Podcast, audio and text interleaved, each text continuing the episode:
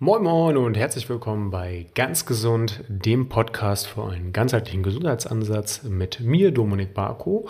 Und im heutigen Podcast werden wir uns mal mit vier Dingen befassen, die wir von Kindern lernen können.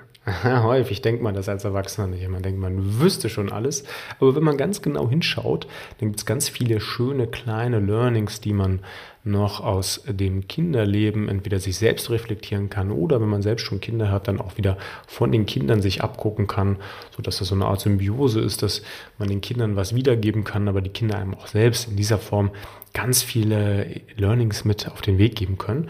Ich weiß dass ich habe selbst zwei Kinder. Meine Tochter ist jetzt zum Aufnahmezeitpunkt vier Monate und mein Sohn knapp drei Jahre und von daher ist das eine spannende, herausfordernde Zeit, eine wunderschöne Zeit auch gleichzeitig, aber ähm, auch gleichzeitig eine sehr lehrreiche Zeit für mich, weil man ganz viele Sachen, äh, die man sich dann selbst durch den Kopf gehen lässt und die ich mir auch bevor ich Kinder hatte durch den Kopf gehen lassen habe, dann jetzt auch selbst in der Praxis sieht.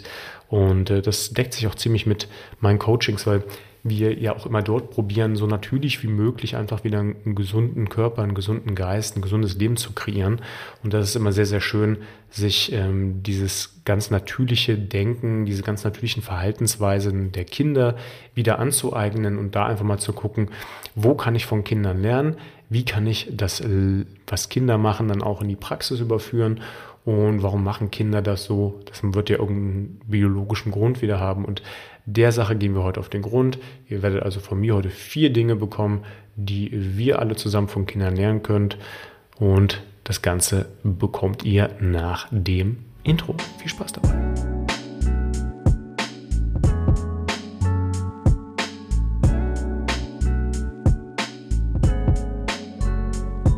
Wir fangen gleich an mit dem ersten Punkt und zwar was können wir von Kindern lernen? Nummer eins, Bewegung statt Workout. Was meine ich damit? Kinder bewegen sich. Kinder machen kein Workout. Kinder machen keine Sportarten, ja, zumindest kleine Kinder. Kinder versuchen ihre Bewegung nicht zu beschreiben und dann in ein ganz festes Regelwerk zu pressen, sondern Kinder fangen einfach an, sich auf natürliche Art und Weise zu bewegen.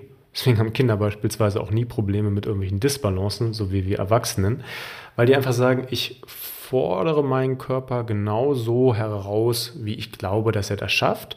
Und meistens versuchen sie ihn so ein bisschen zu überfordern, um dann aus ihren Fehlern zu lernen. Ja, also die versuchen irgendwo drauf zu klettern und fallen dann wieder um. Sie schaffen das nicht und ärgern sich tierisch, versuchen dann wieder hochzuklettern und irgendwann schaffen sie es dann. Ja, also das ist dieser natürliche Prozess, den man normalerweise auch beispielsweise beim Krafttraining durchläuft, dass man sagt, Mensch, ich wollte 80 Kilo Bank drücken, jetzt habe ich aber nur 75 geschafft, da bin ich gescheitert. Und irgendwann, wenn man das dann übt, dann schafft man das auch.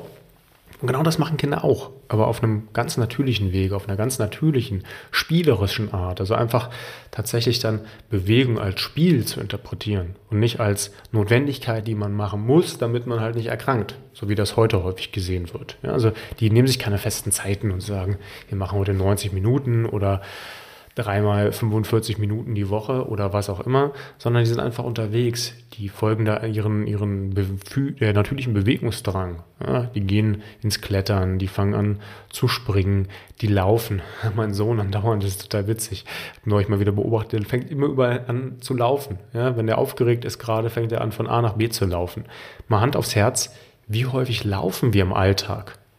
Ich meine jetzt nicht laufen mit, wir gehen joggen oder wir machen mal einen gezielten Sprint, sondern im Alltag, wenn wir von A nach B wollen. Wie oft sagen wir, Mensch, ich ziehe jetzt mal an, fange jetzt mal an zu laufen oder zu sprinten. Vermutlich würden wir ein bisschen komisch angeguckt werden. Ja? Ich würde wahrscheinlich auch ein bisschen komisch gucken, wenn Leute an mir vorbeilaufen. Ähm, aber im Endeffekt ist es doch genau das, was wir ganz gut gebrauchen könnten. Einfach mal zu sagen, wir benutzen unseren Körper mal ganz natürlich, so wie er gemacht wurde, um auch so einen Tempowechsel mal vollziehen zu können. Statt gehen, mal zu laufen. Ja, vielleicht auch mal ganz langsam zu gehen, vielleicht auch mal zu trödeln. Also diese unterschiedlichen Tempi dann einfach auch zu benutzen, insofern das der Plural von Tempo ist, ähm, und keinen Trainingsplan zu verfolgen. Ich habe nichts gegen Trainingspläne. Ja, ist auch vollkommen in Ordnung, wenn man das halt nicht mehr hinkriegt, den natürlichen Instinkten zu folgen und dann einen Trainingsplan tatsächlich auch zu durchlaufen. Aber genau wie Kinder das machen, kein Trainingsplan, kein Rest Day, sich nicht Gedanken machen, ob ich am nächsten Tag einen Muskelkater habe und ob ich dann wieder trainieren kann und auch keine festen Ernährungsprinzipien zu verfolgen, sondern einfach zu sagen, ich fange an, mich zu bewegen, ich bewege mich so, wie ich Lust habe und ich höre auf meinen Körper, der wird mir schon das Feedback geben und wenn er zu schwach ist, dann mache ich das so lange, bis mein Körper stark genug ist, damit ich die entsprechende Bewegung ausführen kann. Ja? Also ganz wichtig, Bewegung, Schrägstrich Spielen statt eines Workouts, statt eines Fitnessprogramms, statt einer Sportart. Nummer zwei, Emotionen fühlen, statt zu unterdrücken. Ja, das ist ganz, ganz wichtig. Das wird jeder kennen. Kinder weinen häufig wegen jeder Kleinigkeit. Ja, entweder weil sie traurig sind oder weil das ihr Ablassventil für Wut ist, um einfach Wut rauszulassen, um einfach ihren Emotionen freien Lauf zu lassen. Ja, ähm, das Ganze kann jetzt nicht nur sich auf Wut und auf Weinen, also auf Trauer beschränken, sondern natürlich auch auf das Thema Angst. Dass Kinder sagen, Mensch, ich suche mir Hilfe, ich brauche dann jemanden, an den ich mich ankuscheln kann, der mir die Angst nimmt in dem Moment. Aber auch die Angst offen zeigen zu können, ist ganz wichtig.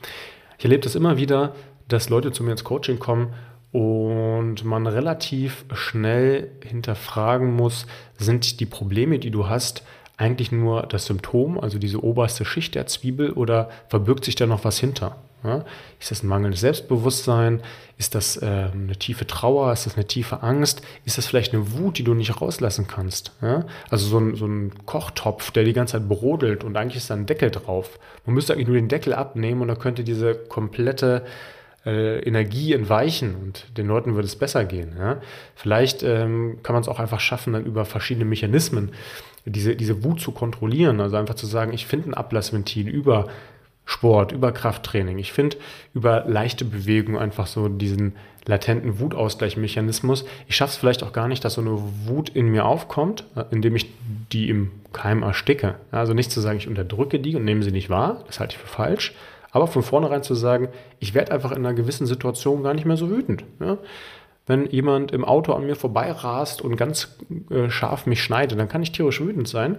Nur, das ist demjenigen, der an mir vorbeigefahren ist, im Zweifel vollkommen egal. Die Wut nehme ich dann mit. Das Problem habe ich danach. Also kann ich halt sagen, Mensch, das war jetzt nicht besonders smart, aber ich lasse die Wut halt gar nicht so an mich ran. Und das sind so Sachen, die klingen dann so banal, aber mh, hm, da kommen viele Leute in Anführungsstrichen nicht raus aus ihrer Haut. Ja, das sagt man ja auch häufig.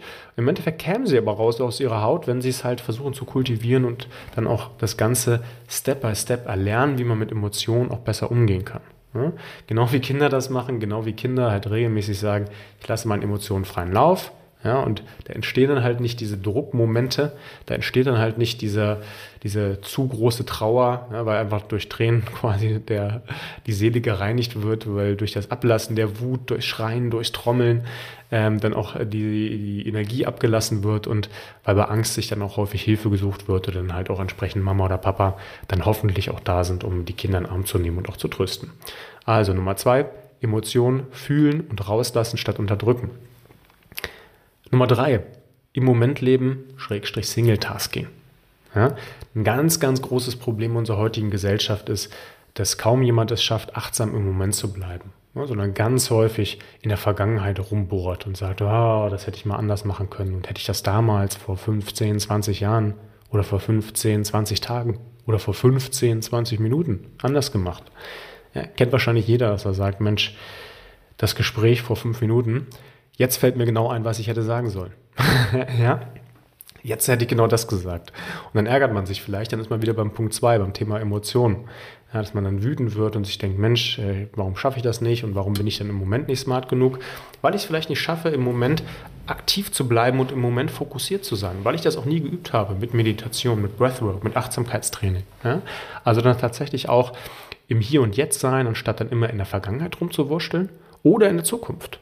Ich glaube, das ist wahrscheinlich sogar noch ein fast viel größeres Thema. Und da geht es gar nicht um Zukunftsängste, ja, im Zweifel vielleicht auch. Da geht es ganz häufig um so Kleinigkeiten. Ja, ich bin jetzt im Hier und Jetzt, aber ich muss nachher noch den Geschirrspüler ausräumen. Ich muss ja nachher noch den Mülleimer rausbringen. Ich muss ja noch meine Familie anrufen oder meine beste Freundin, die ich seit drei Wochen nicht angerufen habe. Ich muss ja noch dies und das und jenes tun. Ja? Da geht es nicht um diese ganz weite Perspektive. Da geht es um den Moment, den wir es nicht mehr schaffen wahrzunehmen, weil wir halt ständig in der Vergangenheit sind oder in der Zukunft in einer Fantasie spielen, die wir aber immer nur im Hier und Jetzt ändern können. Ja, und das haben Kinder nicht. Die können ganz toll bei sich sein, die können mit sich spielen, die können einfach sagen, ich, ich bin jetzt mal bei mir, ich, ich bin jetzt nur im Moment, ich nehme mir ein kleines Spielzeug. Ja, mein, mein Sohn macht das auch immer mit so einem kleinen Feuerwehrspielzeug und fährt hier rum und, und spielt eine halbe Stunde mit sich oder der kann auch mal eine Kassette hören und da ganz aufmerksam zuhören. Ähm, der denkt nicht an morgen. Ja, der denkt nicht dran, was, was vor einer halben Stunde war. Der ist dann ganz präsent, nur in dem Moment. Und das ist so eine schöne Eigenschaft, weil auch nur dann man tiefe Dankbarkeit empfinden kann und auch nur dann einen tatsächlichen Feedback-Mechanismus des Moments wieder ähm, zu sich zurückgespielt bekommt, anstatt wenn man immer nur in der Vergangenheit oder in der Zukunft lebt. Und last but not least, Nummer vier, Glück in Kleinigkeiten finden. Ja? Es geht nicht darum, was ganz Großes und was ganz Tolles zu entdecken, sondern für Kinder ist jeden Tag dieser, dieser neue Entdeckergeist vorhanden. Ja, man findet neue Sachen. Es kann äh, im Herbst jetzt sein, dass man irgendwie Laub findet, was sich anders gefärbt hat. Das Blatt guckt man sich ganz genau an. Man findet Nüsse oder Eicheln auf dem Boden, Kastanien. Und auf einmal ist die Welt ganz groß und man kann sich in ganz äh, schönen, tollen Dingen verlieren, die angucken. Ähm, ungeachtet dessen, ob das jetzt tatsächlich einen wirklichen Wert hat oder eine Seltenheit ist, sondern einfach zu sagen, ich nehme den Gegenstand, den Moment so wahr, ja, und kann ihn auch entsprechend wertschätzen. Und dabei spielt das für Kinder überhaupt keine Rolle, ob das jetzt ein 20-Cent-Auto ist, was man vom Flohmarkt gekauft hat, womit man toll spielen kann, oder auf Mädels umgemünzt, vielleicht ohne das jetzt hier ähm, gendergerecht machen zu wollen, aber eine Puppe oder ein kleines Spielzeug oder ein Buch, ja, Petsy-Buch von mir aus, vollkommen egal, was das gekostet hat. Ja, das kann für das Kind in dem Moment hundertmal wertvoller sein als das 500 Euro Klettergerüst, was man sich müßig abgespart hat und was man irgendwie sich in den Garten stellt, was das den Kindern dann überhaupt nicht ähm, überhaupt gar nicht interessiert, weil die einfach es gelernt haben, Dinge nicht an ihren Preisen zu bemessen, sondern Dinge an der tatsächlichen für sie in dem Moment stattfindenden Wertigkeit. Und das ist was ganz Schönes, wenn man es einfach wieder schafft, den, diesen Geist des Kindes aufrechtzuerhalten, sowohl im äh, Sinne des Entdeckers, also zu sagen, ich gucke einfach mal rum, was ich hier Neues finde, glaubt mir, wenn man diesen kindlichen Geist wieder entdeckt, dann findet man ganz viele Kleinigkeiten, ganz viele schöne neue Momente, ganz viele Sachen, die einen tief berühren können, ohne dass man tatsächlich irgendwie Geld ausgeben muss oder dass das tatsächlich einen, einen ähm, monetär bemessbaren Wert hat. Ne? Und das ist so eine schöne Eigenschaft, die äh, ich total wertschätzen kann, wenn man es schafft, einfach den, das Glück in Kleinigkeiten zu finden. Ne? Also ich fasse nochmal zusammen. Nummer eins, Bewegung statt Workout. Also fangt vielleicht auch selbst als Learning an, euch mehr zu bewegen, statt immer in diesem Workout-Gedanken zu sein. Versucht mal eure Emotionen wahrzunehmen und auch mal in dem Moment zu merken.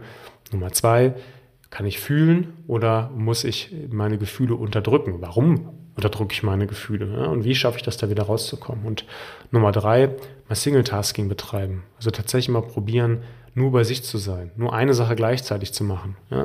Mal zu kochen, ohne Musik zu hören, Auto zu fahren, ohne Musik zu hören, sich nur in einer Unterhaltung wiederfinden, ohne dann schon an die Zukunft oder die Vergangenheit zu denken. Ja, das sind so kleine Tipps und Tricks, die man anwenden kann, um mal zu testen, schaffe ich es überhaupt noch Single-Tasking zu betreiben.